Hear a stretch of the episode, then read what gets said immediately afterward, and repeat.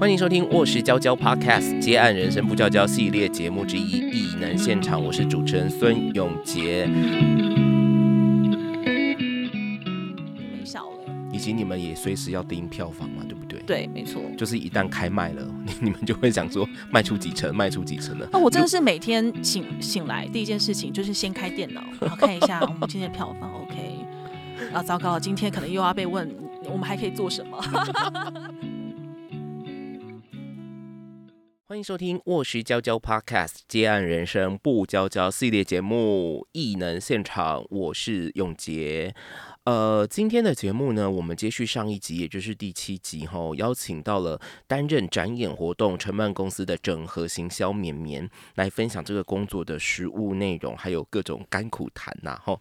那如果嗯，我们在上一集节目就是说，我们以一场演唱会来作为举例，那要行销一场演唱会，呃，大概你从歌手是谁、票价的高低、场地的大小，这些基本上都会呃影响到你的宣传期跟你的宣传策略哦，是。长长是短啊，或者是你要做到多少程度？那至于从这个呃宣传通告的安排啦，或者是宣传素材的制作、活动现场的摄影等等，其实每个环节都跟所谓行销人员有关，都是他们的工作重点哦。那呃，不知道我刚刚洋洋洒洒讲的这些工作环节里面，有些其实也是需要委外的接案者参与。那你对这样的工作内容会有兴趣吗？啊，或者是说你会好奇呃怎么去接到这样子的工作类型？呢，我们今天就继续请这个绵绵来跟我们说明。嗨，绵绵你好，大家好，我是绵绵，欢迎你再度接受我们节目的邀请，哈，继续来跟我们谈谈你的工作。呃，通常你跟外部单位接洽，或者是所谓的独立接案者接洽的时候，你都会怎么去跟对方说明啊，或者怎么去协调工作呢？假设我是一个 beginner 的话，我是真的没有办法只明确的说出，呃。我在这一份工作当中的需求，这样子没有办法说明的很完整，所以我觉得，如果大家不管是在呃求学时期也好啊，又或者是呃实习，又或者是可能刚出社会有机会去，就当做兴趣也好，去摸一摸这些领域的话，其实会更有机会帮助你快速。了解进入这个领域，然后了解就是在这个产业里面的需求。比如说，就摄影来讲，当然一开始就先敲档期，哎，呃，就是某某摄影师，你这你这天有没有空啊？那确定他有档期了之后，会告诉他说，我现在要做一个什么样子类型的演出。他是可能只有两个人是坐着谈话，比较静态一点呢，还是他是会？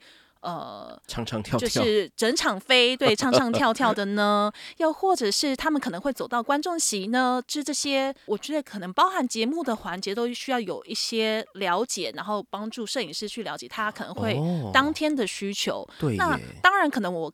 我甚至会告诉他说：“那我这一场演出，我希望可以拍到什么样子的画面？嗯，因为比如说放在社群上的画面跟给媒体的画面，我觉得又不太一样。哦，你可不可以讲个差别？”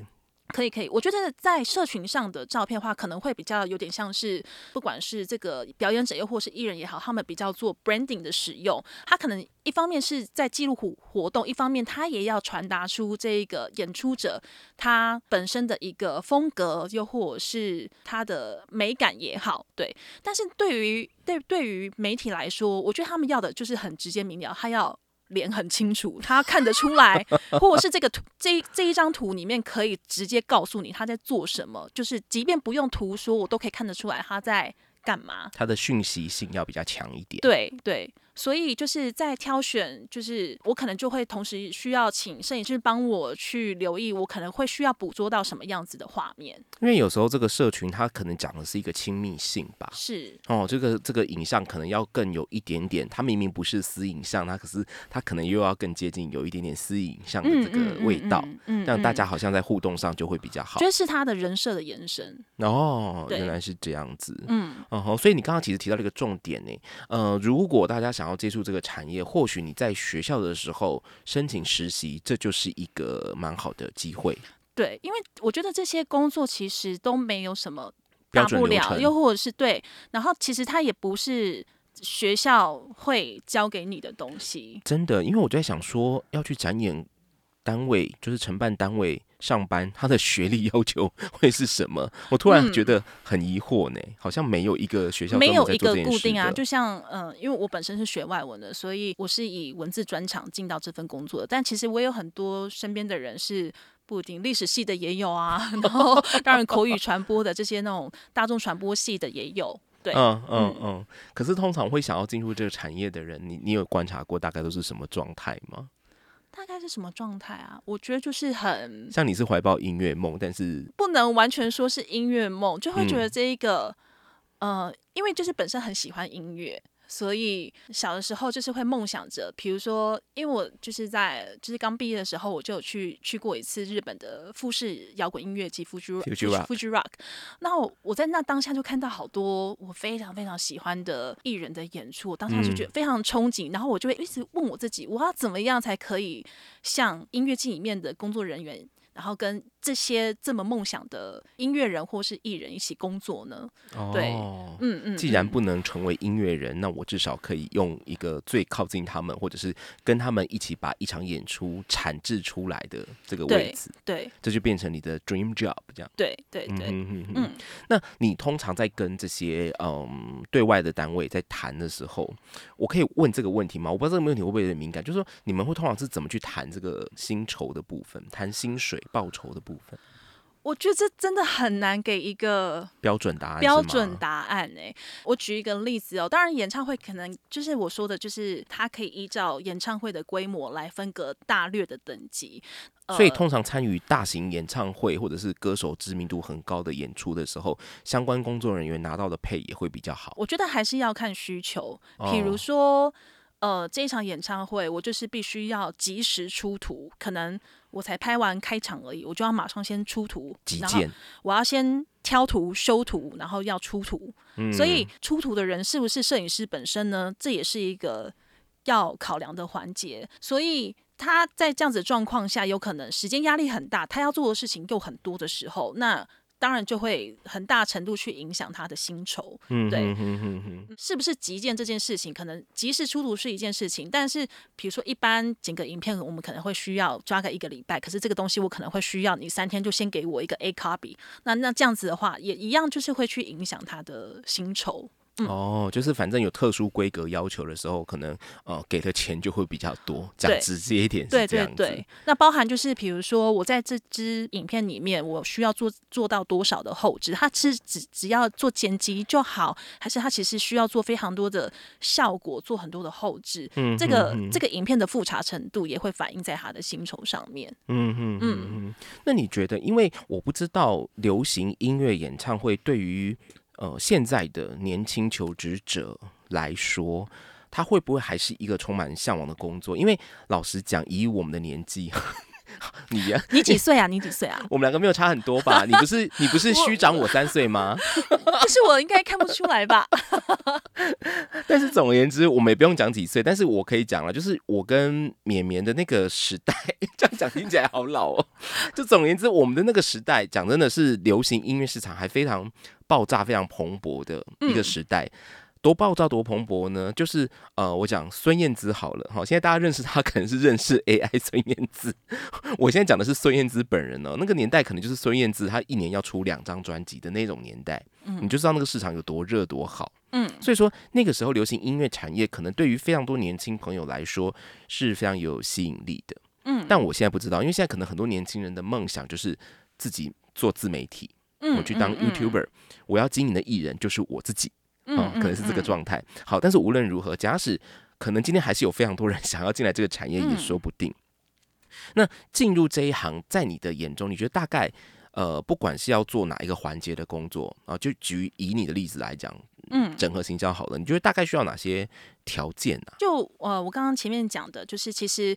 我觉得只要你能够找到一个切点，你能够找到你的立足点，其实我觉得大家都有机会。比如说我身边就也有气管系的，可能他非常的会做业务开发，又或者是预算的掌控这一类的。那对这个产业来说，他也是一个非常必须的人。但是可能我我在金融这一块，我就非常我对数字非常的不敏感。嗯，对，那我就不适合去碰那一个部分。但是我可能找到，哎，我可以从文字出发。那我我可能有同事，他可以从影像出发。那又或者是。呃，我有其他的同事，他可以去从呃，比如说他非常的了解器材，他可能是一个技师，对，那这个这些专业其实都是都是一个切点。你们会要求跟你们合作的对象对音乐要有基本的喜爱跟认识吗？这会是一个必备条件吗？或者是说他有认识有热爱，会让这份工作更更做得更好更加分？其实我们不太会去要求，可是会做这些工作的人，好像对音乐都有。一定的喜爱程度，又或也不一定是音乐啊，或就是对译文活动、对展演活动，其实都有一定的喜爱程度。他们享受在共创这个现场的感觉。嗯嗯嗯嗯。这样讲起来，听要做这样子的，在这样子的呃展演单位里面工作的人，是否要比较外向一点？至少要不怕与人接触，因为他不管，除非你说你就是真的在公司的会计部门算钱，这可能要接触到的人比较少之外。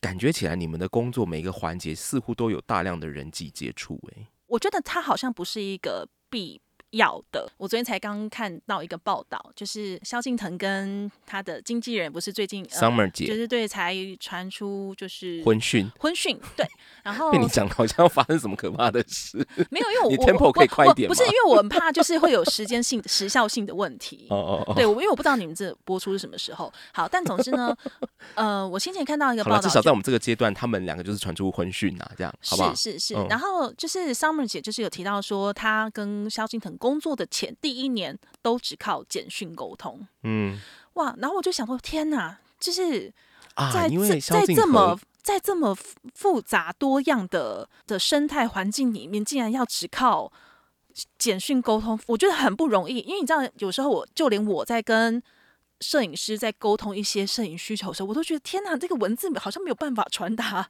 用讲的比较快，对，用讲的比较快，然后也比较不会有误会，不比较不会有一些错误的认知产生。对，那可是他。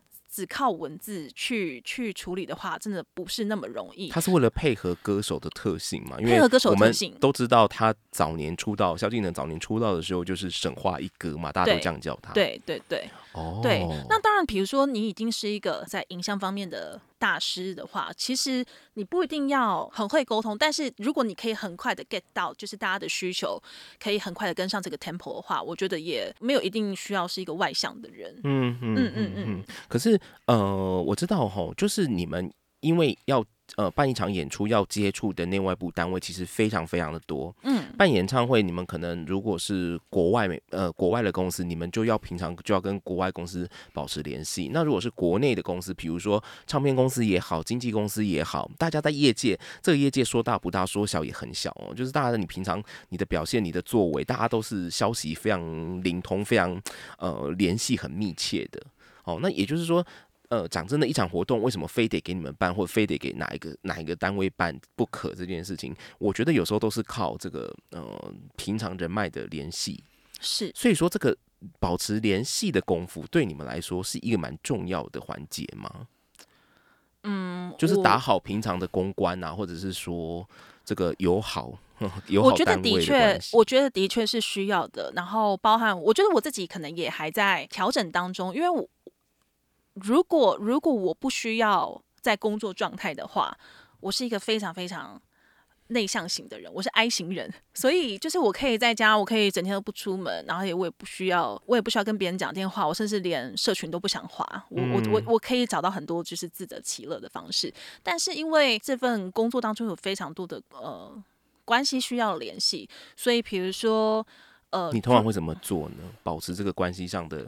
友好或者是关系上的密切，嗯，就是不管是我的工作来说，又或者是就是就业务开发的同仁来说，我觉得就是能够去进一步的掌握你的这个对象的动态，不管你你们是在社群上有互加好友啊，又或者是你可以透过他的一些公开平台了解到他最近的一些动向也好，这是非常必要的。那当然就是台湾公司还有一个很可爱的，就是大家可能免不了三节嘛，就是有中秋啊，然后或者是新春啊，或是端午的时候送送礼，打个招呼，让大家知道哦，我们有记得你哦，这样子。嗯嗯。对，又或者是哎，如果你知道这个人的生日的话，那你是不是可以趁这个时候也一样传达你自己的关心，这样子？哦，因为我会这样问的时候，是我我听我们节目的，或者是对我们节目有好奇的，可能有蛮多都是独立接案者。嗯，那独立接案者平常就是所谓的个体户嘛。嗯。可是个体户要怎么保持这个案源的稳定，或者是说，哎，要怎么跟这个业界哦维持一定的联动哦，才不会人家都已经走到前面一百步，你还在原点被丢在后面了。所以我觉得这个时候，呃，关系上的联系跟维持其实就蛮重要的。尤其就是刚刚书明有说过的 beginner，如果你就是一个哎这个刚踏入业界或刚开始要接案的人，我觉得那个关系的联系。维持其实蛮重要的，不过这个拿捏啊，我我就会觉得，呃，它是个关键。哦，因为你的这个，嗯，刚刚书面说的嘛，哈，这个三节的慰问，呃，这个频率怎么去掌握？我觉得这个三节慰问，又或者是生日的这个祝福，如果你平常没有在联系的话，的确会好像有一点点尴尬，所以我才 会觉得说，哎，如果你们平常就是在社群上的好友的话，你 maybe 看到他的动态留个言，特别有趣的，或者按个赞，都可以让让对方知道说，哎，你其实是有在关心他的动态的哦。对对，就是我的意思，就是说不要呃，平常也没联系，在当你有需求的时候，又表现的太过用力，对，这样子可能给对方的这个印象，留给对方的印象就不是那么好。对，的确，他也会需要一些练习。以以免让你的这个互动太刻意。嗯哼哼，这个其实很重要吼。那呃，刚刚我们说我们经历过那个流行音乐市场非常辉煌的、非常爆炸那个年代，那现在就是进入了一个相对分众的年代。然后大家可能都听音乐都上串流听了。那在这个那个年代你也经历过，然后现在这个串流的年代你也身在其中，你有感受到嗯不同的产业热度？或者是不同产业的这个蓬勃程度，在你的工作上，你有感受到什么差异吗？应该是说，我觉得在流行音乐市场上的确，呃，风向有很大的转变。不光是就是现在，呃，走上走向极端的分众化，其实大家可以发现，可能我们小时候都听 J-Pop，但现在其实是 K-Pop 当道。嗯，对。那反倒是就是日本流行，然后现在是韩韩风的流行。对对对。那可能以往我们会有很多这些人出来。专辑就是一定要买，比如说张惠妹啊，周杰伦，然后张震岳啊这些等等的。但是现在就是，我觉得也是一个好事，你可以在市场上发现你有非常多不同的选择，像一些比较独立的音乐人，像雷琴，然后像 Linian，然后像九 M 八八这些，他们都有各自专精的领域，然后跟跟类型。那你要找流行的也有，你找你要找独立的也有。缺点就是可能有些人在诟病说，哎，好像在我们这个时代。好像比较难看到一个巨星一起来就呼风唤雨的人物。嗯嗯嗯嗯。但我觉得这也许也是大家评评比的那个标准不一样吧。嗯嗯嗯。就是所谓的巨星，因为现在我们也不会有 CD 卖几张、唱片卖几张的这个统计数字。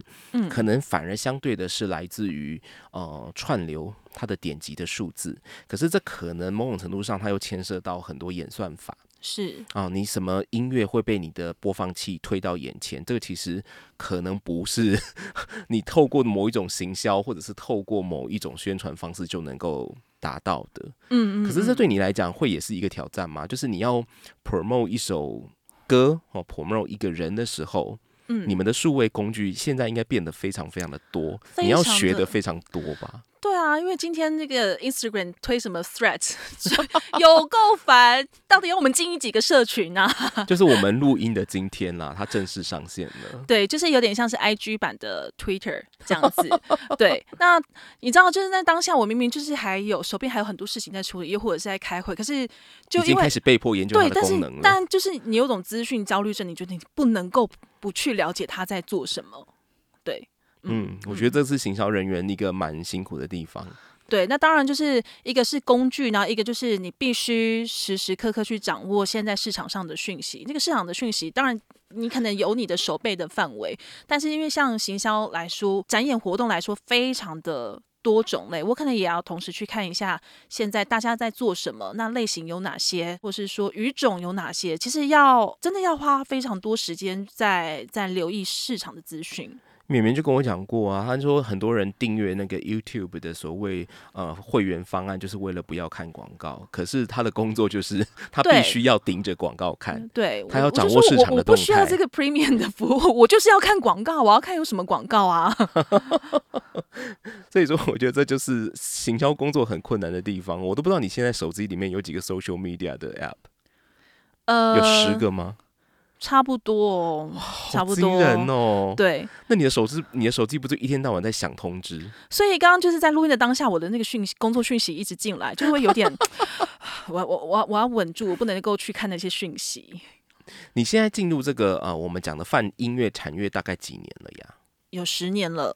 嗯，那你觉得这十年来入了这一行之后，在这个工作的过程里面，你觉得是梦想成真的时候居多，还是破灭的时候居多？可不可以各举一个例子哦？就是一个就是呃，你最有成就感的一件事，以及让你真的觉得 我对这个行业我真的是我今天就不干了 的那一种很沮丧的时刻，有吗？最有成就感的时候，当然就是看到自己的付出、自己的努力有被看到的时候。不管是观众也好，又或者是来自艺人或是经纪人的反馈，当他们有给我很好的回馈的时候，我会觉得啊，就是我很开心。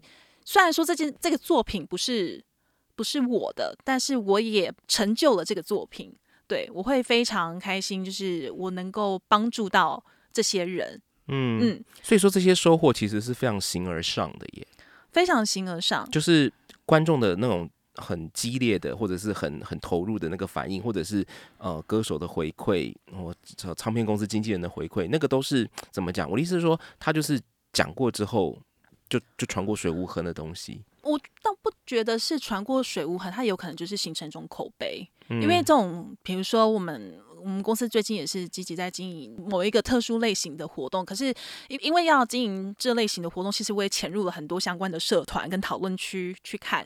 那其实就可以慢慢的发现，在我们的经营之下，其实大家慢慢的会对呃我们的品牌有一种信任感。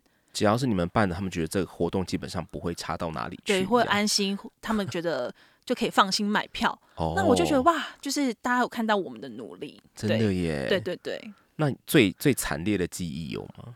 最惨烈的记忆啊，就是就是身体也搞坏了，然后 然后然后可能你一场一场活动才刚做完，你根本都还没得休息，然后还然后接着别人又来逼你要给什么素材，那当当然就是他们可能也不清楚你的状况，可是就是你同时有很很多人涌上来要。你提供什么的时候，你就会觉得突然像丧尸一样扒着你。对，真的会觉得很像丧尸，然后就觉得天哪，我怎么会把自己逼到这么窘迫的状态？那这个情况是常态性的，还是说久久会来一次爆发？嗯，不少见。所以我觉得，我只能说也是说给大家参考一下了哈。如果真的要进来这个行业的话，我其实身心灵的强健度可能要够。真的，真的，真的，觉得就是取决于个人你想要什么。但是我觉得就是在这个行业里面，大家不管是情绪劳动也好，又或者是真的身体上的劳动也好，都是非常大的。因为你也不可能说我今天真的好累好累，然后媒体打电话来问你一个什么事情。你就说你们可不可以不要再烦我？你不可能嘛？不可能，不可能，这个关系不可能打坏。对对，所以说这个就是情绪劳动的部分。当然，这情绪劳动可还可能有更多更更劳动的地方，没有这么没有这么轻松。对，然后但是但是很多状况就是比如说我们可能就是我们人都已经发烧了，可是还在家里一边赶赶赶一些工作出来这样子，又或者是因为有些事情是不能 delay 的，好比说歌手的海外宣传行程，他可能。你后天就要出发了，又或者是我们就是有一个行销的策略或宣传策略，我们的广告就是要在这个时候一起出，然后我们要下什么样的广告？那你 miss 掉其中的东西的话，它 maybe 它的演算法又或者是它的这个宣传策略就没有这么的有力度了。就没效了，对，就没效了。以及你们也随时要盯票房嘛，对不对？对，没错。就是一旦开卖了，你你们就会想说卖出几成，卖出几成了。那我真的是每天醒醒来第一件事情就是先开电脑，然后看一下我们今天的票房。OK，啊，糟糕，今天可能又要被问，我们还可以做什么？这压力真的是超级大的。如果不是那种所谓秒杀的场次的话，就是要每天盯票房。嗯嗯嗯，没错没错，盯股市还是。但是我觉得也是看个人心态。如果你在这个时候你真的做了什么，然后帮助了销售，发现它起作用了，发现它起作用。因为我近期真的有一个这样子的例子在，那我当下我真的觉得哇，好开心啊！我竟然，你可以说你做了什么吗？不涉及商业机密的情况下，我我我很难去说，呃，一定是什么原因，但是我觉得我找到对的族群。哦，对，你就是把这个消息投放到你觉得是这个演出的 TA。对对对，然后就反映在当天的销售数字上。对，没错。哦，那真的很准啊！这应该会真的蛮开心的。对，会真的蛮开心的。因为你知道下广告，我觉得很多所谓的社群小编呢，他们可能要负责广告的投放嘛。那这个广告的投放，它其实是需要手感拿捏的。嗯。你要投在什么地方，投在什么时段啊？投给什么呃描述的族群条件啊？投投下去之后，哎，发现这个贴文的反应真的不错的时候，我相信就是做这个工作的人最。感到开心，或者是就是有成就感的时候，最被肯定的时候了。对，所以真的假设这个票房不好，又或者是他很累，就是当就是取决于个人，就是你你也可以转念思考，哎，其实他也是你你你发挥你的价值的时候。嗯嗯嗯嗯，好，今天呢，这个呃，包括了上个星期的节目跟这个星期连续两集的节目哈，我们跟绵绵聊了非常非常的多。那来到了这个呃，我们访问绵绵的这个整个尾声了，在这个节目的最后，可不可以请绵绵给想要投入流行音乐相关产业的朋友，不管是在哪个环节，呃，一些建议哈，当做我们今天的结语。嗯，我有两个建议。第一个建议就是，其实真的有很多年轻的朋友想要投入这个产业，但是我觉得很多人可能还是一开始会有免不了有一种想要追星的感觉。那我觉得这个东西，这个态度，在这些要面试你的人面前是一个大忌，千万不能够露出这个。这个心态或者这个态度这样子，因为对他们来说，你就是工作伙伴，那工作伙伴就应该要拿出该有的专业态度，这是一件事情。那第二件事情的话，就是我觉得不要觉得说你可能不是相关背景或相关产业出来，你好像就没有办法呃从事这个行业。我觉得只要有心，然后找到自己的切点，找到自己的角度，然后好好的去磨练它、打磨它。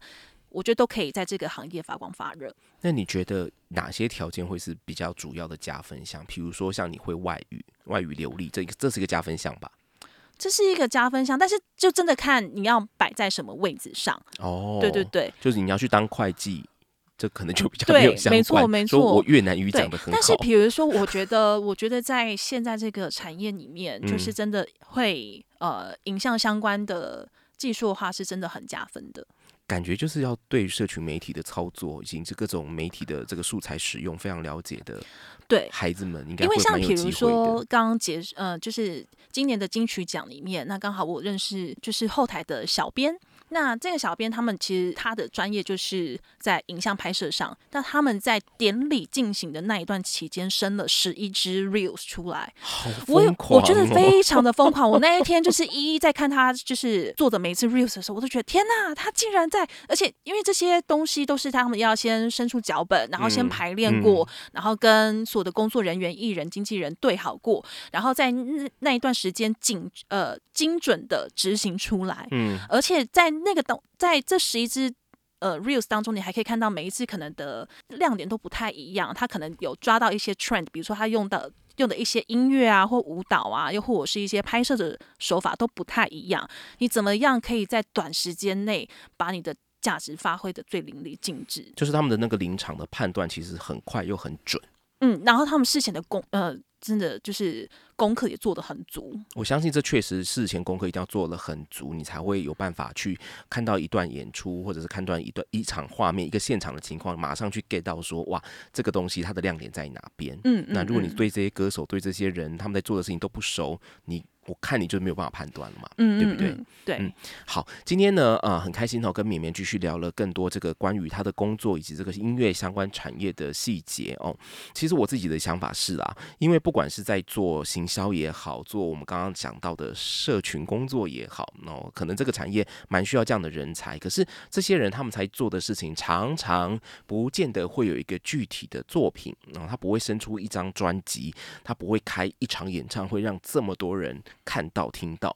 这个时候就要看你的心态怎么想了哈，就是你可能在很多呃你的工作阶段、工作历程里面，你其实是不会留下任何所谓具体的事迹，但是你能不能够接受这件事情，以及你怎么呃用你的态度去理解你自己的工作价值所在，我觉得是这个领域可能蛮重要的一个点。嗯。你的心态如果在这个方面是可以坦然的面对这种情况，就是我这么努力，可是我可能不会留下什么被世人传颂或看见的东西的的话，你你觉得这完全 OK 的话，那我我我相信这个工作说不定就非常非常的适合你，对不对？嗯，好，今天很开心哦，听这个绵绵的分享，那也希望让你对这个流行音乐产业的其中一环有多一点点的认识。那同样的，如果呢你也想更认识我们的卧室娇娇，或者是认识卧室文化到底都在做什么，有哪些资源可以陪你度过译文工作的困境的话，那我们的节目资讯栏就有我们的脸书、IG 还有官网的连接，欢迎大家按赞、追踪、留言给我们。艺能现场，我们每周三更新，下一期再见，谢谢绵绵。谢谢大家，拜拜。